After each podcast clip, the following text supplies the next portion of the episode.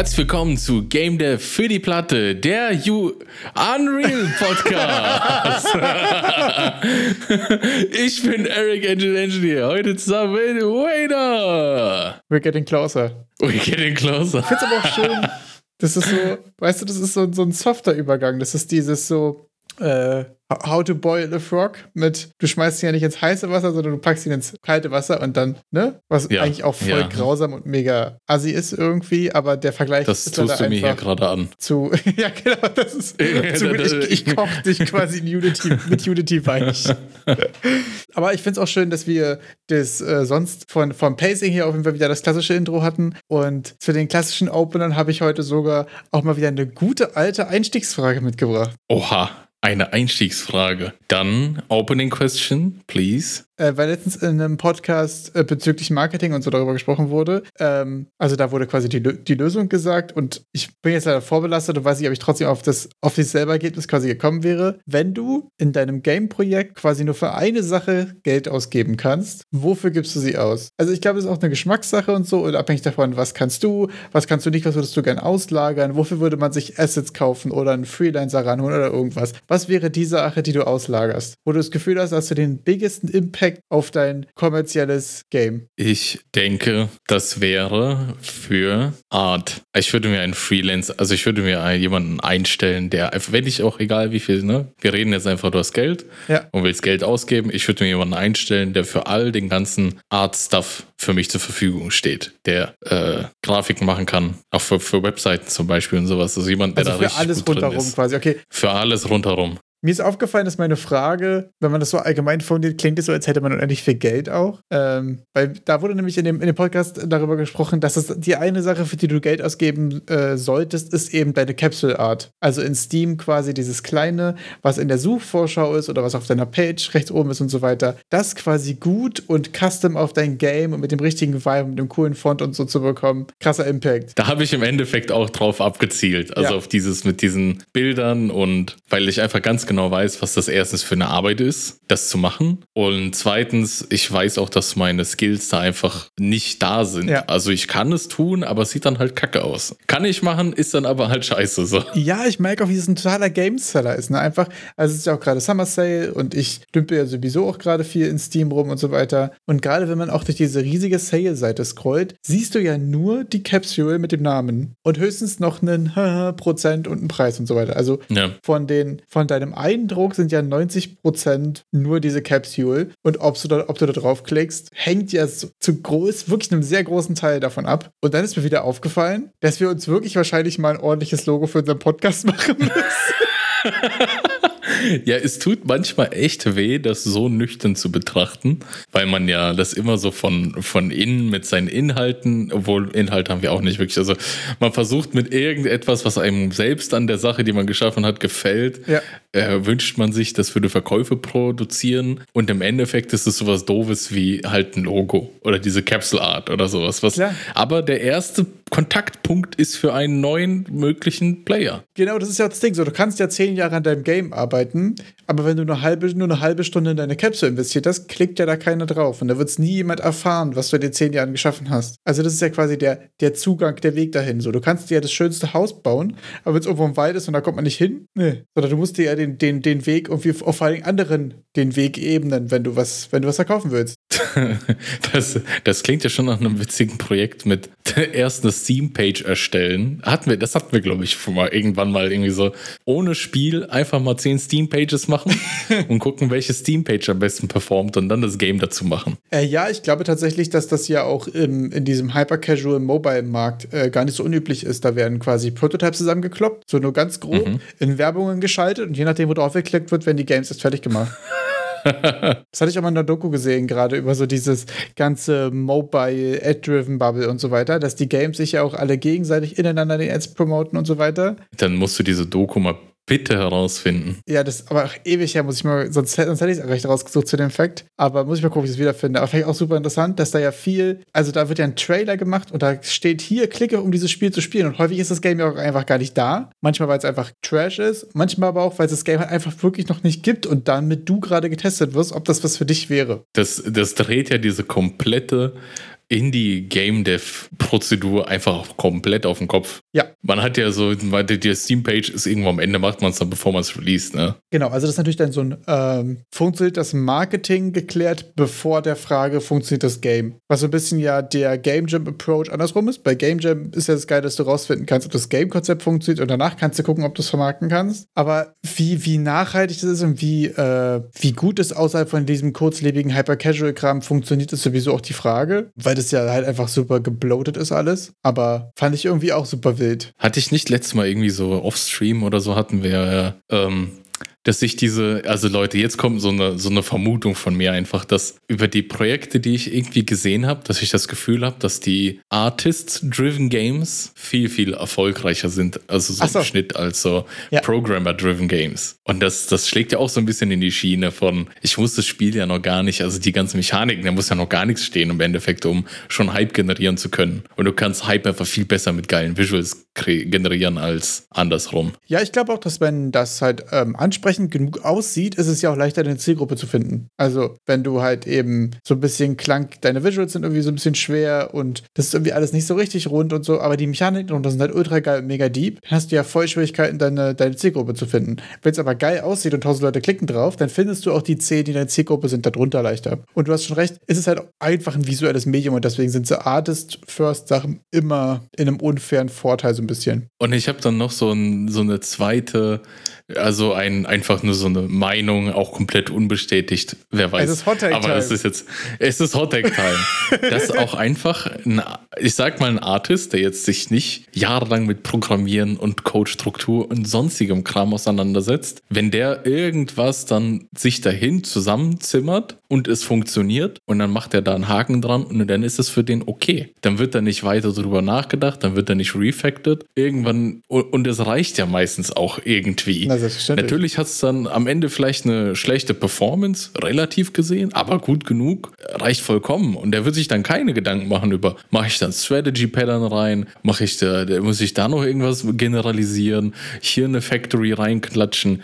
Das ist alles komplett irrelevant, weil funktioniert doch. Ich glaube auch wirklich, dass äh, bei dem Artist Approach du halt kein Problem mit Premature Optimization hast, weil so ein Artist, der da rangeht. weil da gar keine Optimization ist. Ja doch, aber der macht die wirklich, also der hat ja keine Ahnung davon. Der kloppt das ja zusammen. Ja. Und erst wenn die Frames einstellig sind, sagt er sich, ah, das ist ein Problem. Vielleicht habe ich nicht 90% meines Codes im Level Blueprint, sondern ja. vielleicht extracte ich das mal in eine andere Klasse, vielleicht checke ich nicht auf Update alle meine Komponenten und göpp mir die jedes Mal, sondern so weißt du, ich habe auch das Gefühl, dass da einfach ähm, ja so ein bisschen ähm, Pragmatismus, ja nicht notgedrungen, aber äh, als Resultat der Fähigkeit noch entsteht. So, also als, ja. als Artist beschäftigst du dich ja erst damit, wenn du wirklich musst. Genau das ist bei mir jetzt ja auch das Problem, dass ich mich jetzt erst mit Art beschäftige, wenn ich einen Screenshot für meine Steam-Page brauche. Wayner, ich hab's, ich hab's verstanden. Wir sind einfach zu gut im Programmieren, um ein Spiel fertig zu kriegen. Na, auch viel zu verkopft.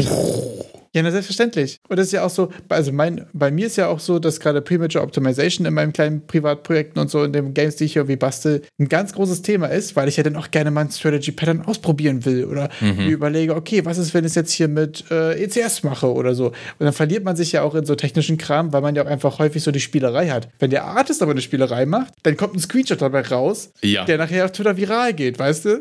das ist halt einfach so, aber keiner interessiert sich dafür. Aber mach mal einen Screenshot von deinem Code.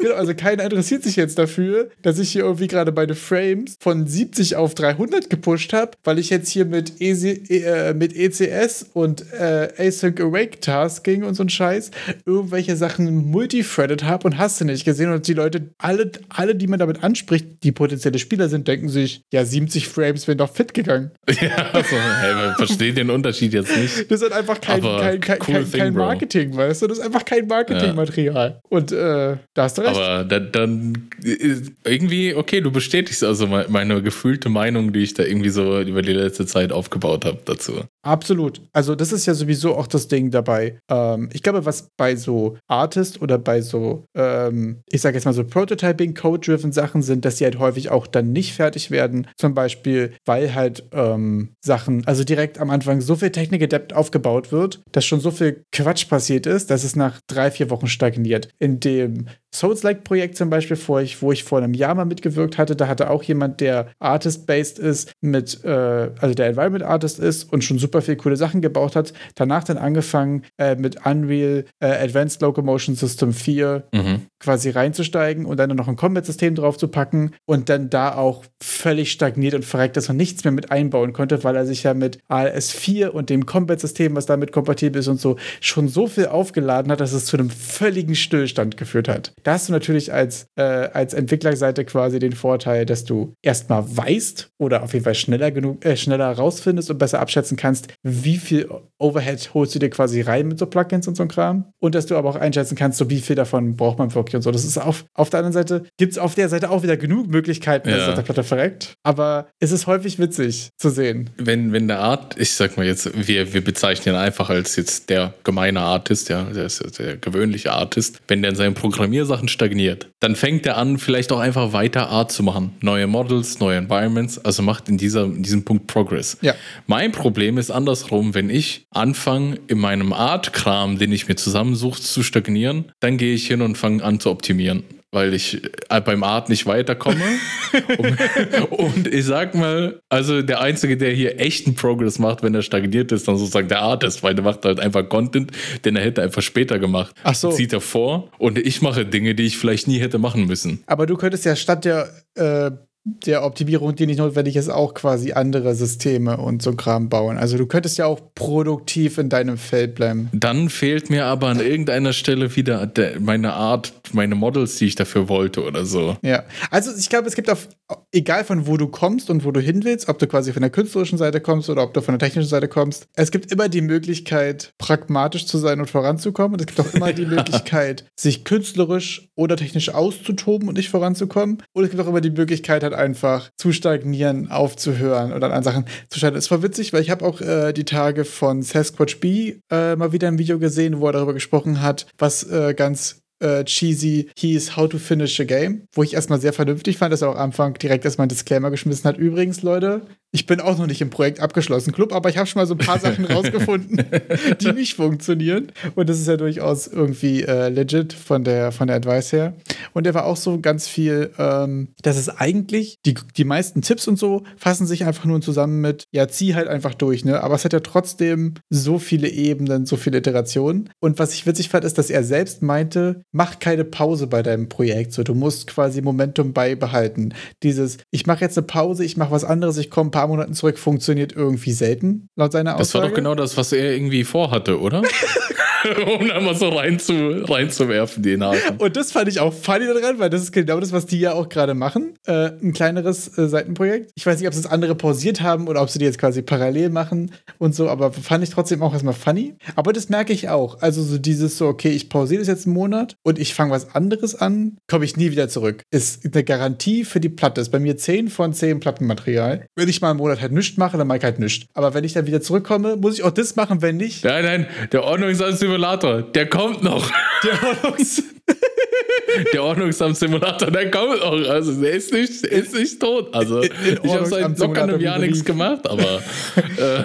die Idee lebt weiter, ja. Ja, aber ganz ehrlich, dein Crappy Code von vor ist jetzt ein halbes, dreiviertel Jahr her, ein ganzes Jahr mittlerweile, weiß ich nicht. Hast du doch keinen Bock mehr, dich da wieder einzulesen, oder? Du wirst neu anfangen. Wenn du jetzt morgen äh. sagst, let's go, Ordnungsamt-Simulator, würdest du erstmal nicht gucken, wie das Upgrade auf Unreal 5 abläuft, dann hast du nicht gesehen. Du würdest Och, Unreal 5.2 öffnen und neu anfangen, oder? Ja, wahrscheinlich. Ich würde mir da gar keine, nicht mal, ich würde es mir nicht mal angucken, ob da irgendwas irgendwie Recycelbares dabei ist. So. Ich würde ja. echt einfach aufmachen und weiter.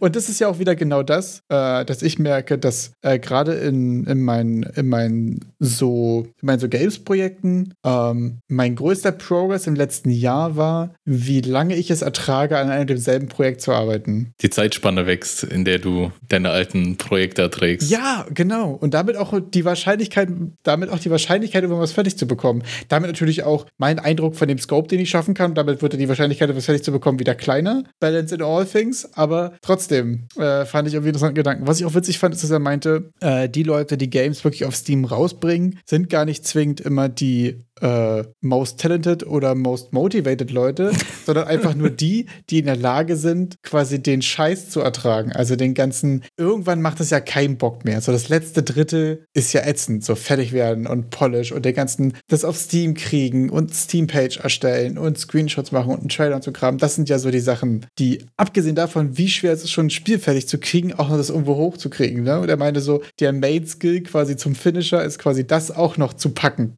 und sich da durchzukämpfen quasi. Und dass es da welche gibt, die wirklich äh, nicht gerade in ihrem Game Development brillieren, das zeigt auch immer wieder hier Hand of Blood mit seinem schönen Format, drei schäbige Spiele.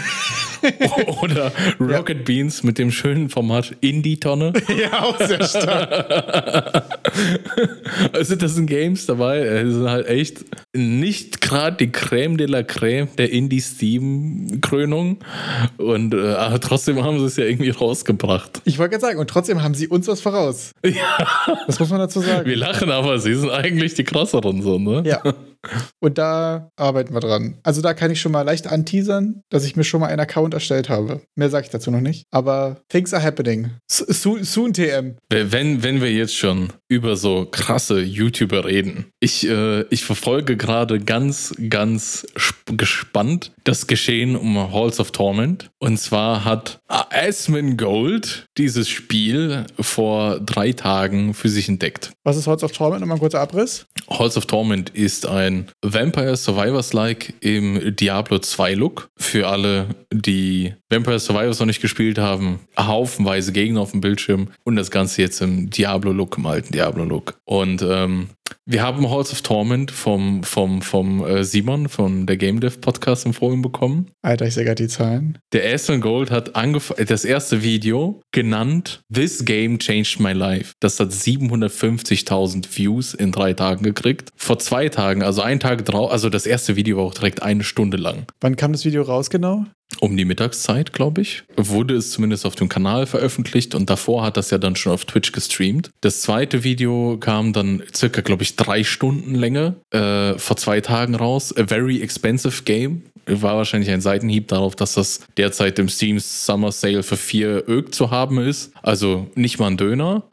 nicht mal ein Döner. Ja, da weiß ich, hier Rhein-Main-Region, Rhein-Main-Metropole, Dönerflation. Ja. Und äh, zwei Tage 500.000 Views und das letzte Video, das Stand jetzt veröffentlicht ist, ist My Favorite Game is Blowing Up. 550.000 Views an einem Tag und die durchschnittliche Playerbase, wie auf SteamDB gesehen, hat sich von so, von einer Zahl, die so um 1000, äh, 1900 gependelt hat, auf circa 25.000 verzehnfacht. Völlig, völlig krank. Also auch völlig verdient und völlig krank. Und ich, äh, also, ich habe ich hab dir ja geschrieben, ich würde äh, Sektkorken knallen lassen, weil auch Asmon Gold in seinen Videos hat auch durchscheinen lassen, dass da jetzt erstmal noch, noch ein paar Mal spielt. Ja. Der zockt das Game ja dann direkt mal eine Stunde, anderthalb, lädt es auf seinem Haupt-YouTube-Channel hoch. Also, der hat zwei, irgendwie so ein Asmon Gold Gay Gaming oder so, ja. wo der wirklich lange Video-Episoden von wie er Final Fantasy oder World of Warcraft spielt, macht.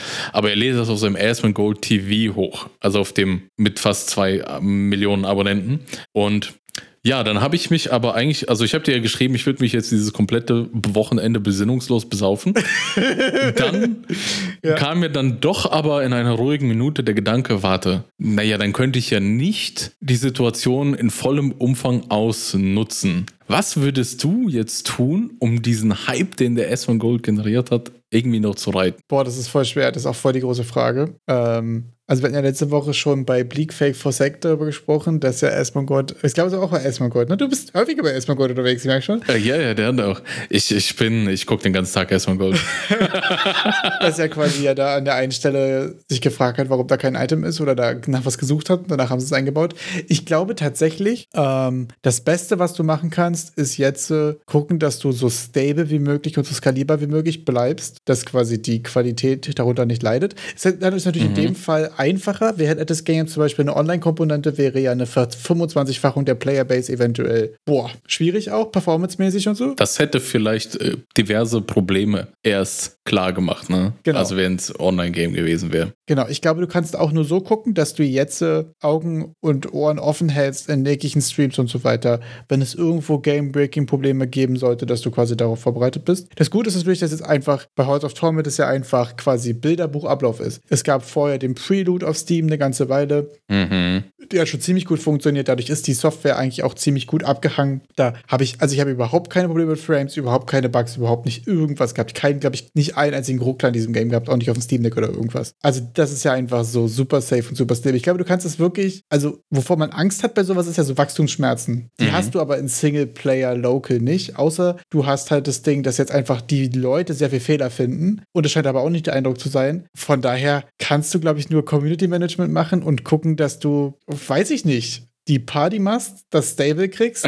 und du überlegst, machst du Teil 2, machst du als nächstes ein DLC, machst du nochmal Content-Update hinterher? Ja, irgendwie sowas, ne? Genau, na, nach, nach der Idee, mich äh, äh, besinnungslos bis äh, Verlust der Muttersprachfähigkeiten äh, in, in diversen Malzgetränken einzulegen, dachte ich dann, ey, aber eigentlich soll, wäre das jetzt der Moment, wo ich jetzt meine Artists anrufe und alle nochmal zusammenrufe und wir dieses eine Wochenende wo er noch sagt, der wird das jetzt weiter zocken, sowas von reinhassel, damit ich den Content, den ich gerade irgendwie noch am machen bin, versucht doch fertig zu kriegen. Ja. Und vielleicht noch um dieses Momentum, das einfach dieser S1 Gold hat, weil in den Videos meinte der, der wird es jetzt erstmal durchzocken. Ne? Da, da gibt es ja die, Ja. Drei, die drei Level derzeit mit jedem Charakter. Und gut, wenn das die Punkte sind, die er durchzockt und die mir Screentime geben bei ihm, dann würde ich halt gucken, dass ich schnellstmöglich noch ein Level rauspresse oder noch einen Charakter irgendwie reinkrieg mit irgendeiner Mechanik, aber nur mit der mit, nur, nur unter dem Aspekt, dass da schon irgendwas in the making ist. Also jetzt aus dem Nichts wird es schwer, das an einem Wochenende zu machen. Genau, ich glaube auch, dass da wirklich die Qualität zu halten wichtiger ist, als jetzt unendlich viel Content zu schaffen. Also, wenn er das durchspielen will, im Zweifelsfall ist bei sowas so, dass du ihn ja lieber hungrig nach Hause schickst, als übersättigt. Also, wenn es jetzt fade wird und sich lang zieht, hätte das, glaube ich, einen schlechteren Outcome, als wenn er sagt, boah, war das geil, dass es vorbei ist. Weißt du? Also, das ist ja zum Beispiel das, was viele Ja. Open-World-Games bei mir irgendwie immer nicht hinbekommen haben. So, ich habe immer irgendwann den Drive verloren, weil es war immer zu viel, es war immer zu lang, es war immer so dieses. Und ich glaube, gerade bei solchen Sachen ja auch, und das ist ja eben das Schöne, wenn du auch so einen Price Point hast von 4, 5 Euro irgendwie, dass das so ein, eine richtig geile, kurze, knackige Erfahrung zu machen ist, glaube ich, der, der Way to go. Und das ist ja auch das Ding, wo Indie-Games gerade AAA irgendwie ziemlich killen, was diese, diese komprimierte, geile Erfahrung hat. S1 Gold opfert ja offensichtlich Zeit von Final Fantasy 16, Diablo 4, um, um, um House of Torment zu spielen. Ja, Ja, also das muss man sich mal vorstellen, auf welcher, in welcher Liga das gerade boxt. Ja. Das ist so, also, das ist so abgefahren. Ich würde mich mega interessieren, wie die sich gerade fühlen. Das muss, das muss wirklich völlig abgefahren sein. Das war gestern, als ich noch geguckt hatte, war das irgendwie auf Platz 50 der Most Played Games at the Moment in Steam. Ja. Also das ist dann, da, da waren so Titel in der Umgebung wie Fallout 4 und sonstiges. Also, wo ich mir dann denke, wow, also das haben die wahrscheinlich, also ich gehe mal davon aus, dass sie selbst nicht mehr damit gerechnet haben, dass es, dass es so erfolgreich wird. Ist auch mega abgefahren. Also sind ja vorher quasi mit dem Prelude noch auf Twitter und so auch schon mal ziemlich viral gegangen, hatte ich das Gefühl, und es hat auch ziemliche Wellen geschlagen. Aber, also das finde ich auch wirklich abgefahren. Also es gab ja vorher auch schon so, so ein paar Hype-Sachen und gerade der Prelude hat auch wie ziemlich gut funktioniert. Das hat ja so ein, so ein, äh, so ein ziemlich stable Graph jetzt auf den Steam-Charts irgendwie rausgebracht, der glaube ich auch schon wirklich gut war, ne? Und wenn man sich jetzt die Steam-Charts anguckt, ab dem Zeitpunkt, wo dieses Video und dieser Stream von Esmond Gold waren, anderes Einfach nur noch Level. hoch. Also Stonks. Völlig verrückt. Und da muss man auch wirklich sagen, ich glaube wirklich, diese Diablo-Visuals treffen halt auch einfach einen Nerv und einen Zeitgeist irgendwie. Vampire Survivors ist, ist die Zeitgeist-Mechanik. Ja. Und diese Retro-Diablo-Visuals sind dann die, die, diese visuelle Komponente, die das Sahnehäubchen drauf macht. Ja. Ist ja wirklich einfach eine abgefahrene Mischung. Wenn ich bei SteamDB, da gibt es so Owner Estimations, die bewegen sich von 84 bis 370.000 äh, Verkäufe. Und wenn man das mal so durchrattert, ist beim unteren Ende sind wir bei circa 340.000 an Steam Revenue, also ohne den Cut, den Steam nimmt 30 Prozent. Und am oberen Ende so circa bei anderthalb Millionen. Und Irgendwo dann dazwischen. irgendwo dazwischen also so, ich habe jetzt auch gerade die 4 Euro, 4 Ök als, als Preis genommen. Ja. Ich selber hatte es, glaube ich, für 5 gekauft, weil ich dann nicht auf den Summer Sale gewartet habe. Also irgendwo da wird's liegen, bei fünf Leuten aufgeteilt, ist es, glaube ich, schon ein ganz angenehmes Jahresgehalt. Ja. Oder ich glaube, fünf. Leute waren in den Credits. Korrigiert mich, wenn ich falsch liege. Ich habe es auch noch nicht so genau nachgezählt, wie viele Namen da drin standen. Also können auch durchaus mehr sein. Und ich weiß nicht, ob das irgendwie bei mir gerade ist so, aber ich habe gerade in dieser Woche irgendwie so viele, also so, so Games entdeckt und so interessante Geschichten gehabt, irgendwie, die finde ich alle super abgefahren. Ich habe zum Beispiel auch einen, äh, einen YouTuber gefunden, der hatte doch mal so ein Video-Essay gemacht über so AAA-Games und auch Games, die einfach AAA heutzutage gepriced sind. Und das war halt eigentlich so ein bisschen dieses Gollum-Game zum Thema. Im Endeffekt war es aber eine halbe Stunde ein Love Letter an, an Risk of Rain 2. Was ich irgendwie auch ein super witziges Video fand, was natürlich bei mir wieder, ja, ich habe es wieder runtergeladen, ich bin wieder back in Risk of Rain, was soll ich sagen. Aber ich habe dir vorher ein Musikvideo geschickt und habe dich gefragt, ob du das kennst. Und zwar ist das Crab Ray von Neustorm ja. was ein absoluter Internetklassiker ist. Und da hat ein Kumpel von mir diese Woche ein Game gefunden, was er mir geschickt hat. Und er war so, hey, guck mal, sieht einfach eigentlich lustig aus, wir das mal Game. Und jetzt möchte ich gerne, dass du dir mal diese Steam-Page anguckst und mir sagst, was du davon hältst. Der Name ist Crab Champions. Better Gameplay, okay. Äh, ist, ist das ein Third-Person-Crab-Shooter mit Doom-like Mechanics? Das, hat, das erinnert mich irgendwie im ersten Moment so vom ganzen Jumpen und so irgendwie an, an Doom, aber absolut nicht von den Visuals. So. Ja, es ist Also quasi Doom in, in Third Person. Quake Gunplay Ja. mit Risk of Rain Mechaniken und du bist einfach eine Krabbe und schießt in First, First Person in super random rumgespringe und bist mega schnell und sieht einfach mega funny und mega dumm aus. Und jetzt guck dir mal den Entwickler an. Neues, was? Neustorm Limited? Ist das der? Es ist offiziell Neustorm lizenziert. Ich weiß nicht, ob die ein Studium Nein. gegründet haben oder sich ein Studium rangeholt haben. Es ist wirklich vollgepackt mit Neustorm-Mucke. Es hat einen übel geilen Soundtrack. Und du springst einfach mit einer Krabbe mit Shotguns und Automatic Rifles durch die Gegend und haust andere Krabben und Schnecken und Totenköpfe über den Haufen. Es ist ein Game basierend auf einem Musikvideo. Das ist, das ist kurz, der, stell dir mal vor, das ist, das ist ein Elevator Pitch. Ein Game basiert auf einem Musikvideo, oder? Ich, ich habe aber, also so, ich, wenn das so weitergeht, braucht Steam ja bald irgendwann einen Tag, einfach nur für Crustacean oder so, für, für Krustentiere. Weil da war doch auch letztes Jahr, gab es doch auch dieses Krabben-Battle Royale Ja. oder so. Es gibt super viel gerade witzige Krabben-Games einfach auch. Und da muss man sagen, ich habe es gestern, vorgestern gespielt. Und hier muss man sagen, ist es so ein Spiel, was einfach so ein Nintendo-Level an, an Feeling irgendwie hat. Du spawnst mit dieser Krabbe rein, du springst durch die Gegend, du slidest durch die Gegend und es fühlt sich einfach gut an. Das ist so ein richtiges. Kennst du das Gefühl, wenn du das erste Mal Mario 64 gestartet hast und dieses Rumspringen macht einfach Spaß? Das ist so das Gefühl da. Also wer auch immer da ähm, den, äh, den Character Controls, Kameragedöns gemacht hat, absoluter Held. Das ist so on point. Overwhelmingly positive Reviews und zwar bei 10.600. Ja, absolut verdient. Es ist ein richtig geiler Early Access. Titel. Das ist auch wieder so, das hatte ich jetzt bei Ravenswatch letztens auch schon gesagt und ich habe das Gefühl, ähm, das ist auch meine größte Erkenntnis, dass so Early Access gerade funktioniert, dass du wenig Content hast, aber den so dermaßen gepolished, dass der so on point ist, dass du sagst, okay, hier Proof of Concept, Vertical Slice, nenn's wie du willst. Das fühlt sich richtig, richtig geil an und Content schieben wir hinterher, damit machen wir Early Access und so weiter. Das funktioniert einfach gerade mega gut, habe ich das Gefühl. Und ich habe das Gefühl, dass äh, gerade diese Games irgendwie auch die Reputation von Early Access gerade wieder ein bisschen retten. Bei mir jedenfalls persönlich. Da müsste man ja einen Vertical Slice erstellen. Tatsächlich, ja. Also das ist, äh, ja, fand ich jedenfalls abgefahren, fand ich einen super witzigen äh, Fund. Crabs with Guns, ey, ich sag's dir. Das ist der, der neue heiße Scheiß. Der nächste kommt, ist dann, also ich, ich schaue in die Glaskugel. Ja. Äh, dieses Noise Storm Limited bringt nächstes Jahr, bringen die ein Crab Survivors raus. Crabs Survival. Das war als der Krabbe gegen diese ganzen Viecher kämpfst im Vampire Survivor Style. äh, ich würde es auch sehr feiern, wenn du so ein Krabben versus Krebse Among Us einfach hast. Es gibt ja auch dieses Goose Goose Duck.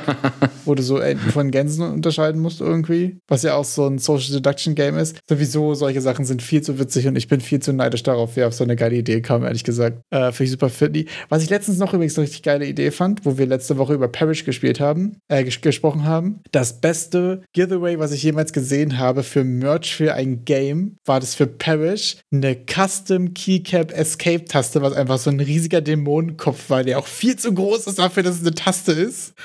Das fand ich mega geil. Hast du ein Bild dazu? Äh, muss ich mal kurz raussuchen. Das hast du mir erzählt und mein erster Gedanke war, wieso, auf, auf was für Keys, auf was für Tasten passt das denn? Würde das auf meine kleine Logitech super schmale Escape-Taste passen? Wahrscheinlich nicht. Ich finde es nicht, ich suche es raus. Was äh, beim Suchen bin ich auch auf ein witziges Game gestoßen, das irgendwie schon ein bisschen länger äh, auch in der Entwicklung ist. Holston, sagt dir das was? Nope. Das ist irgendwie so ein polnisches, oder, oder das Game ist zumindest so ein Horrorspiel in so einem polnischen Apokalyp Postapokalypse-Setting. Jedenfalls haben die eine ziemlich wilde, wilden Perspektivwechsel. Ich schicke dir mal gerade das Twitter-Video zu.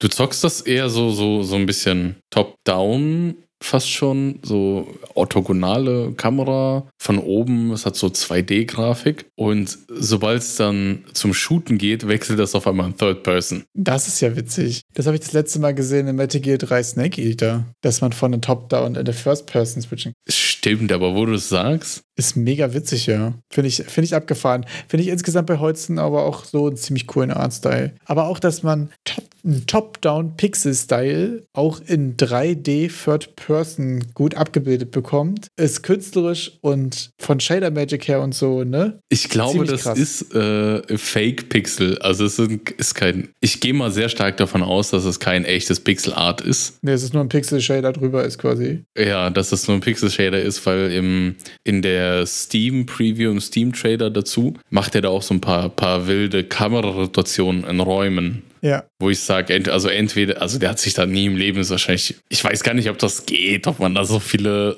die Sprites sich da so viel Arbeit machen kann, dass man diese Kamera-Rotations in diesen Räumen irgendwie so durchführen kann. Weshalb ich stark davon ausgehe, dass das alles geshadert ist mit ja. Shader Magic und eigentlich ähm, kein, kein, kein richtiges Pixel-Art ist in der Form, dass es auf, auf Pixel-Sprite-Sheets gemacht ist, sondern vielleicht auch die Animationen, da hatten wir ja auch mal was dazu gesehen. Haben wir mal drüber gesprochen glaube ich, von, von Guilty Gear, äh, dass sie die Animationen, die interpolieren die Animationen dann zum Beispiel nicht, um die anime-typische niedrige Framerate zu haben. Ja. Und dadurch kannst du dann, das kann man dann nicht mehr wirklich unterscheiden, ob das jetzt geschädet 3D, geschädetes 3D-Modell ist, wenn man das, äh, wenn man halt darauf achtet. Ja, mega cool auf jeden Fall. Sehr cooler Artstyle, sehr unique irgendwie. Ich muss sagen, ich bin auch gerade so, boah, ich finde immer noch über die Suche nach einem Artstyle unendlich schwer. Ich merke, dass mein Game gerade mit dem, äh, ich habe jetzt diese Woche also dieses Wochenende gestern, äh, mein, mein Projectile Ability System fertig gemacht, dass ich jetzt quasi Energie habe, um Fähigkeiten zu benutzen. Ich kann die Energie aber auch benutzen, um meine Fähigkeiten quasi aufzuladen. Dass man sozusagen Charges auf die, Energie, äh, auf die Abilities sammeln kann, um die dann mit Charges zu aktivieren und nicht mit der ähm, Energie, die du quasi einfach gerade live hast. Weil es ganz geil ist, du kannst dann sozusagen deine Abilities aufladen, kannst quasi weiter, ähm, weiter kämpfen, da wieder Energie bekommen, kannst dir die aber quasi aufheben dann für schwere Gegner, für schwierigere Situationen und so weiter.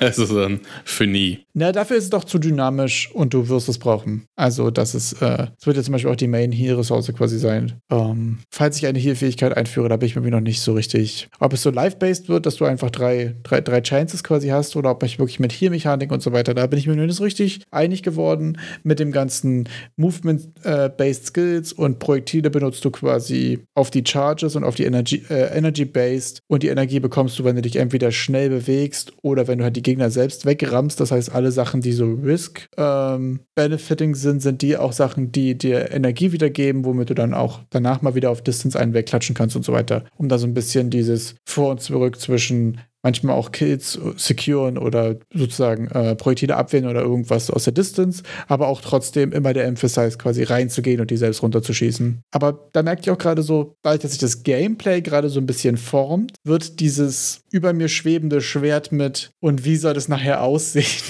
immer größer. es bahnt sich so an, diese unangenehme Frage, weißt du? Diese, der, der Mond, der auf dich zukommt. Du guckst ihm in sein lachendes Gesicht. ja, Was, genau. Ähm, Hast du denn da irgendwelche jetzt mal, ja, also das wäre ja, wenn du das selbst entscheiden willst. Aber wir haben ja anfangs darüber gesprochen, wofür würde man Geld ausgeben oder was ja auch im weiteren Sinne ist, mit wo würde man sich denn versuchen, Hilfe reinzuholen? Und hast du da nicht mal gedacht, vielleicht in, in Richtung äh, Suche nach einem Artist das äh, zu, zu öffnen? Vielleicht mal einen eigenen Inart-Post oder so? Genau, also das ist tatsächlich witzig, weil ich ähm, beschlossen habe, ähm, das Gameplay soweit fertig zu machen, dass ich sage, okay, ich habe fünf Level und einen Boss, vier Fähigkeiten und drei verschiedene Gegnertypes. Das ist jetzt quasi meine Checkliste für Vertical Slice. Ich weiß nicht, ob die eventuell nochmal kleiner wird, aber das ist so die Baseline, die ich mir vorgestellt habe, weil drei Gegner, vier Spells habe ich schon mehr oder weniger da. Content-mäßig, also code-technisch würde mir jetzt aktuell nur ein Boss fehlen und so ein bisschen Polish und Entscheidungen, was, äh, wie es darum geht, wie ich mein Live manage und so weiter. Und dann habe ich die ganzen Bauteile eigentlich schon da und werde wahrscheinlich in den nächsten, es funktioniert immer gut, wenn ich Zeiten sage und sie dann doch nicht packe, aber so in den nächsten zwei, drei Wochen wahrscheinlich mal sowas wie einen, hier kann man was spielen, was schon mal Spaß macht, auch wenn es wie Dogshit aussieht haben. Und ähm, das werde ich mal versuchen mit einem bisschen Shader, vielleicht was Schwarz-Weiß-mäßiges oder was, was ist irgendwie ein bisschen so äh, Waterpainted oder so mit ganz normalen, einfach nur Formen, einfach nur Farben, einfach ein bisschen Toon-Shader und was drauf geknallt oder so, will ich mal ausprobieren. Und das werde ich wahrscheinlich so mal ein Wochenende experimentieren und dann werde ich sagen, so sieht das gerade aus. Ich weiß selbst, dass es scheiße aussieht. Hat irgendwer Bock, vielleicht hier Art drauf zu werfen? Hat hier vielleicht irgendjemand Bock, so was, was von diesem Art-Juice quasi da reinzukippen? Äh, will ich tatsächlich mal ausprobieren. Mal gucken, was dabei rauskommt, wenn man sowas mal, wenn man, ich glaube, sowas habe ich noch nicht gesehen auf Inat, würde mich mega interessieren. Was ist, wenn ich sage, hier ist ein Webbild von einem fertigen Vertical Slice? Hat nicht irgendjemand Bock, da Sound und Art für zu machen? Wahrscheinlich würde da so die Frage aufkommen, wie viel wirst du dafür bereit zu zahlen sein? Ist ja jetzt so ganz legitim, auch das zu fragen, wenn man ja einfach nur Art draufkippen will. Genau, das ist auch eine Frage, mit der ich mich nicht auseinandergesetzt habe. Ich will jetzt auch nicht der, oh ja, ist das für dein Portfolio, aber Nee. Ich mache es ja gerade auch noch nicht mit dem. Also, ich finde es schwierig, für was Geld auszugeben, womit ich nicht vorhabe, Geld zu verdienen. Mhm. Schwieriger Satz, aber ist so gerade mein Gefühl. Aber es ist halt die Frage. Ich finde, es ist halt schwierig äh, für etwa, also quasi im ersten Moment klingt es für mich so wie du, ich habe hier quasi die Game-Mechaniken alle schon festgemacht. Ich will jetzt quasi, dass einer der Art draufsetzt, weil das ist ja so. Ja. Und da ist im Endeffekt, hat der, gehe ich mal bei einer Partnerschaft oder bei irgendwie for free Sachen aus, dass ich immer grundsätzlich in die Sache reingehe und sage, ähm, okay, du kannst mir in mein Zeug reinreden. So, weil wir hier irgendwie so beide das for free machen und das ein gemeinsames Projekt ist. Ja wo man dann auch ein bisschen erwarten kann, dass es dann auch quasi ohne irgendeine Entlohnung passiert, wenn man so macht ja selber ohne Entlohnung und man ist auch bereit, die Meinung des anderen zu hören. Aber du hast diesen Schritt ja schon übergangen, das in dem Moment, der ist ja geil, du hast ja, kannst ja gar nicht mehr die Meinung vom anderen hören und es ist ja nur so ein, ja, mach mal jetzt so ein bisschen Art dazu. Ja. Nur noch in Bezug auf den Artstyle tatsächlich, ja. Das Game an sich ist ja dann schon fertig. Auf der anderen Seite. Was das Ganze für mich schon eher, ich sag mal, nach so einer Dienstleistung dann so, ja, mach mal hier fertig. Es macht die ganze Sache einseitiger, da hast du recht. Ja. Ja, finde ich super interessant habe ich irgendwie noch keine, keine Meinung zu. Ich fände es auch super interessant, ähm, ob ich damit in den, in den nächsten Wochen einen Zustand erreiche, von dem ich mir denke, hier dran kann ich einschätzen, ob ich das weiterverfolgen will. Das ist immer die schwierigste Frage. Wie viel Game macht man, bevor man schließt, äh, entschließt, ob man da Balls Deep quasi reingeht? Die willst du, also das ist ja dann die wann, wann ist es für dich denn Ball Steve? Findest du denn, das ist eine interessante Mechanik? Also, das ist ja im Endeffekt, du kannst ja so lange dran rumiterieren, bis es mal cool wird. Genau. Aber die Frage, da war es ja schon die ganze Zeit Ball Steve dann drin. Also, du hast ja schon die ganze Zeit da reingesteckt an Arbeit. Also. Das stimmt. Also, ich habe es ja bei, bei bei meinem letzten Prototype hier bei Project Baum quasi schnell festgestellt, okay, das ist es nicht. Ja. Bei dem hier habe ich gerade schon das Gefühl, das könnte es sein. Aber ich habe noch nicht das Gefühl, das ist es, weißt du? Ich weiß aber nicht, ob man dieses Gefühl jemals hat so. Ähm, wird spannend. Mal ja, gucken. Playtesten. Genau, genau. Das ist das Richtige. Das ist gerade meine, meine Mission, so weit zu kommen, dass mir Playtests was bringen. Das ist jetzt die Quest, TLDR. Ähm. Zu deinem, äh, zu deiner Suche nach Artstyle ist mir ein Video eingefallen, das ich heute gesehen habe, das äh, natürlich auch wieder KI utilized. Okay. Und zwar, es gibt diesen YouTube-Channel, für alle wahrscheinlich auch sehr interessant, der nennt sich Two-Minute Papers. Der hat auch witzigerweise neulich einen Kurs zu äh, Rendering gemacht, auf YouTube gestellt, den er irgendwie in Wien gehalten hat, an der TU Wien. Und ähm, ja, da geht es um Stable Diffusion. Und Stable Diffusion hat jetzt ein paar, paar neue Sachen drin, ein paar neue Papers und die haben ein paar neue Sachen eingebaut, dass du aus Skizzen mit ein paar Prompts dir halt komplette Bilder machen lassen kannst. Ah, okay. Und jetzt, ich hatte nämlich schon lange drüber nachgedacht, dass man ja eigentlich Games ganz, ganz rough, so wie du es gemacht hast, mit einfachen Formen, vielleicht auch nicht die Charaktere, die man im Finale will, kannst du dir ja schon mal zusammenbauen. Und dann nimmst du dir ein paar Screenshots, eine Serie von Screenshots, fütterst die mit Stable Diffusion Prompts rein, also mit, mit Prompts in Stable Diffusion und guckst mal, was arttechnisch da hinten rauskommt. Ja. Dass du dann, äh, weil, weil die Frage ist ja so, Concept Art erstellen, ist auch schon ein teurer Spaß. Und Ja. da meine künstlerischen Fähigkeiten bei weitem nicht ausreichen, um irgendwie cooles Concept Art zu machen, Ja. Ich aber irgendwie ein paar Mannequins dahinstellen kann, die posieren kann und äh, irgendwie so ganz grob die Szene, wie ich sie will, doch hinkriege. Aber für die Feinheiten und Details, wie sie die Models genau aussehen, da könnte man dann doch irgendwie KI verwenden. Und da finde ich jetzt ganz interessant, Stable Diffusion könnte vielleicht genau dein Problem lösen, dass du zumindest mal ein paar verschiedene Art-Styles wirklich auf dein Game legen kannst. Indem ich einfach einen Screenshot nehme und das drüber jage, meinst du? Du machst einen Screenshot, jagst es durch und sagst, mach mal Sci-Fi, mach Okay. mal Medieval, äh, sonst was. Halte ich fest, best dir das halten. Ich weiß nicht, ob das jetzt wieder faul klingt oder ob es wirklich eine witzige Idee ist. Das musst du jetzt entscheiden, weil du schneidest das Ding hier sowieso auch. Das heißt, du kannst es entscheiden. Ich werde, wenn ich einen Playable Prototype habe, wenn ich das dir schicken kann und sagen kann, hier ist der Webbild, du kannst es komplett durchspielen, es gibt die fünf Level, es gibt den Boss, volles Programm. Wenn das fertig ist, werde ich drei Screenshots machen und danach machen wir eine Challenge draus. Du und ich machen aus diesen drei Screenshots das Beste, was uns einfällt und dann lassen wir die Community entscheiden, welche der sechs Artstyles der geilste ist und den verfolgen wir weiter. Das ist von deiner Sicht aus genial. Geniale Idee. Fuck, wie macht man, wie, wie spart man sich fucking shit Arbeit? Nein, nein, nein, erstens, also erstens hast du gerade deine Arbeitsleistung verdoppelt dadurch, dass das eine Challenge ist und ich jetzt da partizipate und dann lässt du das auch noch irgendwie andere entscheiden. Das ist mein Und ich habe mir selbst Druck Genius. gemacht, fertig zu machen. Ich habe mir selbst damit jetzt ja auch die Deadline gesetzt, weil davon ja unsere nächste Challenge abhängt, wovon wir viel zu lange Also. gemacht haben. Stable Diffusion Art Style Challenge wird gemacht. Es muss nicht mal Stable Diffusion sein. Ich habe zum Beispiel ja auch noch äh, das Humble äh, Art Bundle, wo noch ein Pixelizer und ein Toon Shader und so ein Kram dabei waren. Die würde ich auch gerne mal angehen, eigentlich. Verdammt, du hast das Prompt Bundle, du hast, du weißt, wie man mit KI umgehen kann und ich nicht. Noch habe ich es nie geguckt. Aber das wäre doch mal ein, ein geiler Use Case für dein Problem. Ja, auf jeden Fall. Da muss ich mal gucken, ob da ein Kurs in der Art dabei ist. Ob man dann quasi sagt, okay, ist das eher was Prompt Engineering mäßig oder nehme ich einen Screenshot und jag den irgendwo rein? Was gibt es da für Tools? Das wird super interessant sein. Es gibt auch mittlerweile einfach so krass viel. Es wurden jetzt auch die ersten Sachen angekündigt, die in Unity integriert sind. Dahingehend finde ich auch super spannend. Gerade auch rechtlich, weil ich weiß nicht, ob du das Cold Monkey Video schon gesehen hast. Der hat letztens eins rausgebracht, äh, wo noch ein bisschen zusammengefasst wurde, wie so die aktuelle Situation ist. Weil, ich weiß nicht, ob du es mitbekommen hast, Steam hat das erste Mal Games abgelehnt äh, aufgrund von AI-Generated Content, weil Steam gesagt hat, wir können nicht davon ausgehen oder wir können nicht garantieren, dass die Sachen, die den, äh, die AI gefüttert haben, quasi, also die Datasets, du das Recht dafür hattest. Was im Umkehrschluss heißt, wenn du Generative Art für äh, Generative AI für Steam benutzen willst, musst du sicher gehen, dass du quasi die Data Assets für das Lernen des Models, die Rechte dafür auch hattest. Was hältst du davon? Ich frage mich, ob Steam da wirklich nur Probleme hat mit den Rechten oder nicht. Oder ob Steam da vielleicht einen direkten Riegel davor schieben will mit AI-generated Shit. Aber Tonnen von AI-generated Games, die dann reinkommen.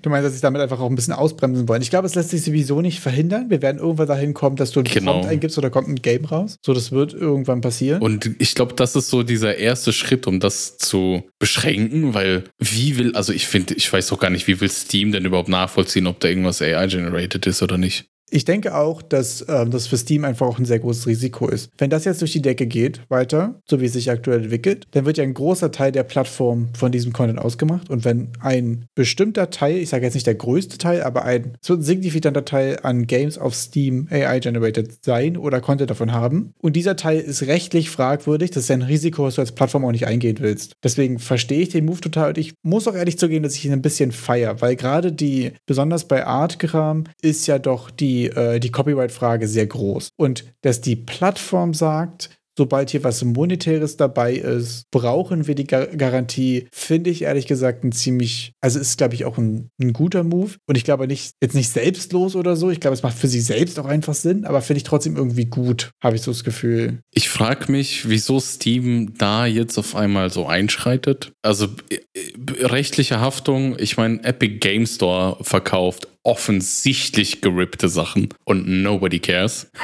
weißt du, so, ja. so lange bis es auffällt und dann, aber da, da ist ja so über KI generierte Sachen, da muss ja erstmal irgendwie, das wird ja wahrscheinlich auch irgendwie abgewandelt sein und alles. Ist alles so ein bisschen, ja, man kann es auch nicht so ganz genau nachweisen, alles so schwierig gerade. Ich verstehe dann, ich weiß halt wirklich echt nicht, was gerade dieser, dieser Schritt ist, das zu verbieten von Steam. Ich glaube ehrlich gesagt, dass es ein Schritt ist, mit dem du nichts falsch machen kannst. Also du hast weniger Junk auf der Plattform, du hast Leute, Leute wie mich, die dich hart dafür abfeiern und du hast die rechtliche Sicherheit. Also, es gibt ja keinen Nachteil davon, oder? Außer, dass du äh, in deinen Prüfungsmechanismen natürlich gucken musst, dass du da ähm, wahrscheinlich mehr zu tun hast in nächster Zeit. Das ist quasi der, der, der, Nachteil, so wenn du, also je mehr du prüfst, desto mehr hast du Aufwand quasi in, in, in QA. Aber insgesamt finde ich das schon, was ich interessant daran fand übrigens, ist, dass äh, der äh, in Photoshop zum Beispiel und so die Tools, die diesen Autofill ja. und so weiter machen, dass da Adobe so weit geht, dass die sagen, wir garantieren, dass die Daten, die hier geused wurden, ähm, legit sind. Und wenn du deswegen Ärger bekommst, stehen wir dafür da. Mhm. Und das ist abgefahren. Also das ist so, okay, du kannst mit diesem Tool hier Geld verdienen, mach dir keine Sorgen darüber. Das finde ich ein abgefahrener Move. Und ich glaube ehrlich gesagt, dass das so ein bisschen die Zukunft sein wird. Dass wenn du diese Tools benutzen willst für Sachen, mit denen du Geld verdienst, dass du dir die Plattformen bevorzugt raussuchst, die sagen, hier, unsere Daten sind legit. Wir haben die Lizenz dafür, deswegen hast du die Lizenz dafür. Mhm.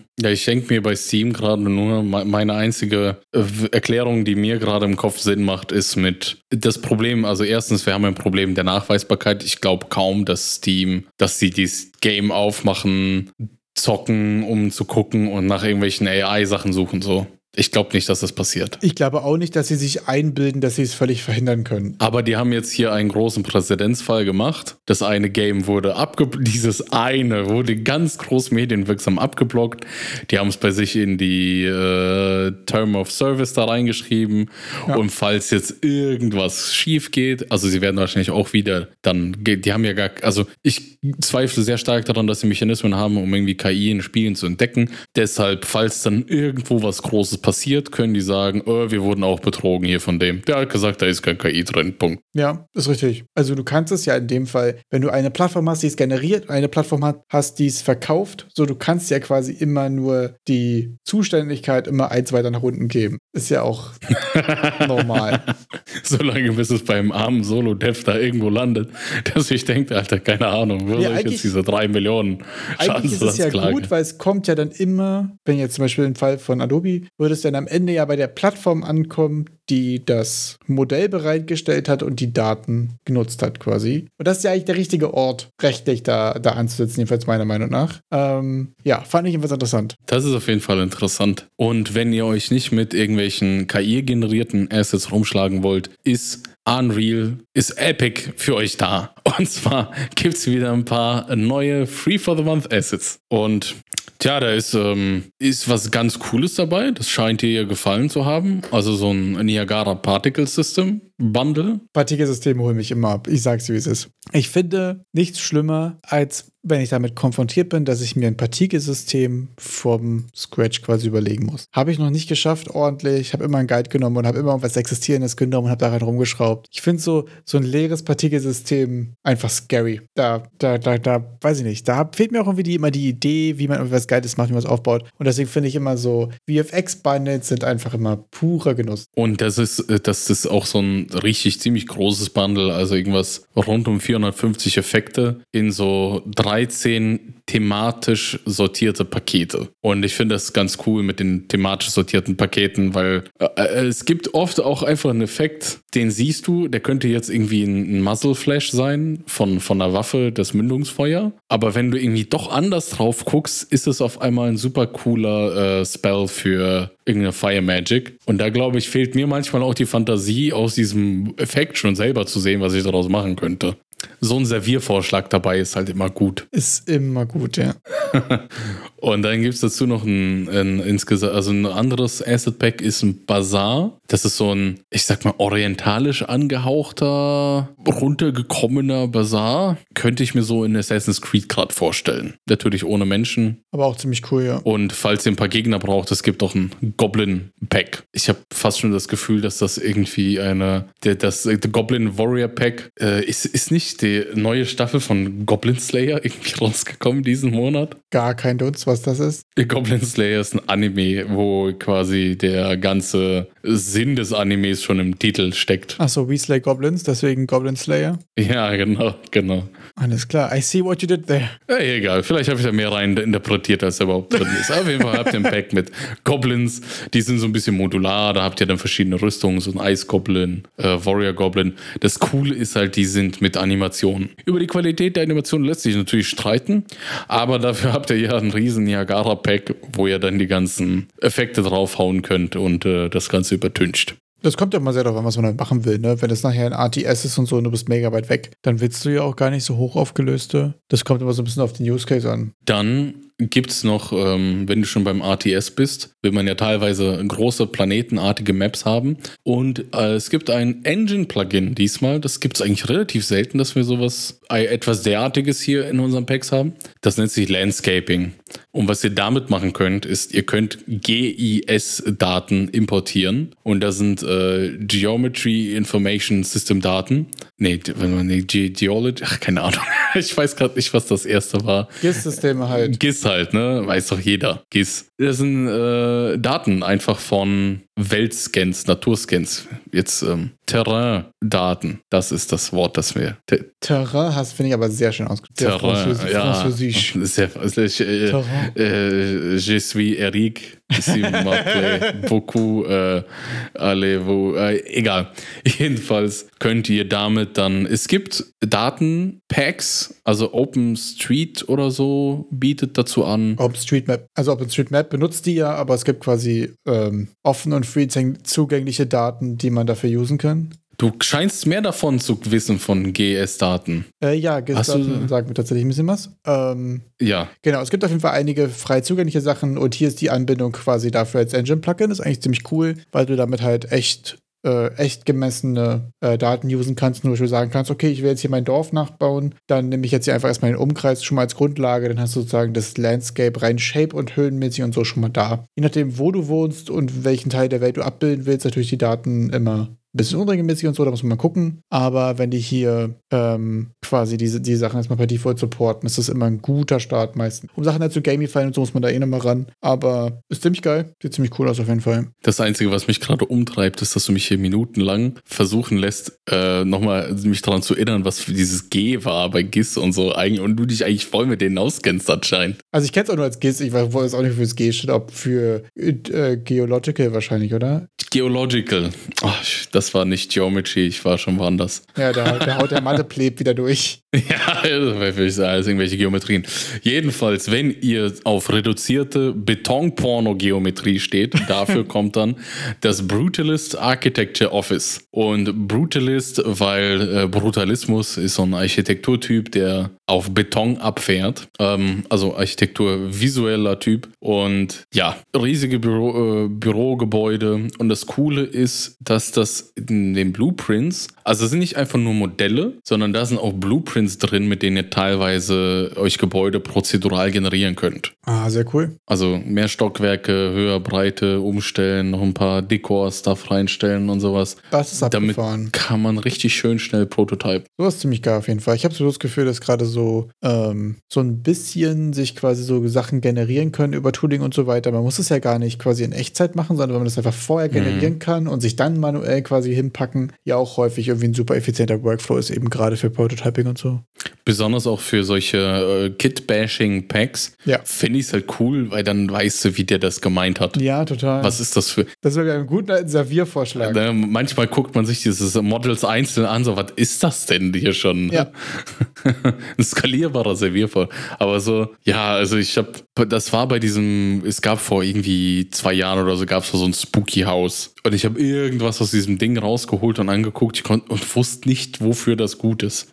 Hab's dann irgendwo verwendet, einfach größer skaliert, hundertfach. Und ich glaube, Monate später habe ich das dann im, im, im Sample gefunden, wo das da verwendet wurde. War es so ganz blöd, irgendwie eine Türleiste oder so. Und ich kann habe es Verrecken, ich hab's nicht erkannt. Ja, so. ich habe wirklich nicht erkannt, was das sein sollte Oh, in dem dieser Moment. Weg und dieser Steg sehen irgendwie echt komisch aus. Und so, Dicker, das ist ein Schornstein.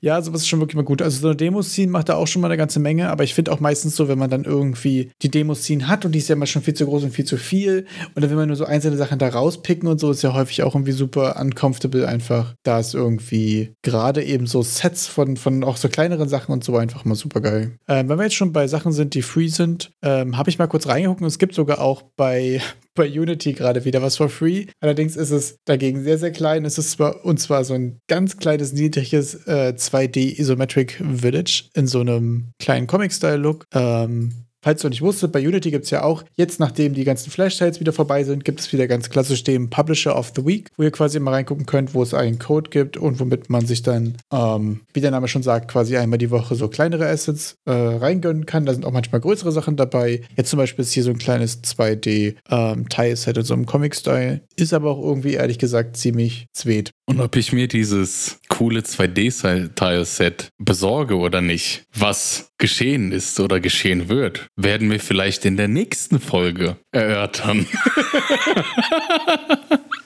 Das war wirklich, glaube ich, auch eine, das war wirklich eine, eine, eine unendlich softe Überleitung. Und das sage ich nur, damit ich jetzt nochmal sagen kann, dass ich mich auch verabschiede, euch eine entspannte Woche wünsche und dir trotzdem nochmal die letzten Worte überlasse. Danke sehr für die letzten Worte.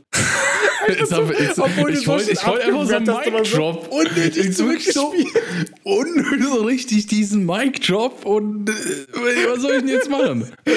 Ja, weiterreden? spielt of Traum Also dann, nein, dann Gold, meine letzten Worte, lass mir meine letzten Worte.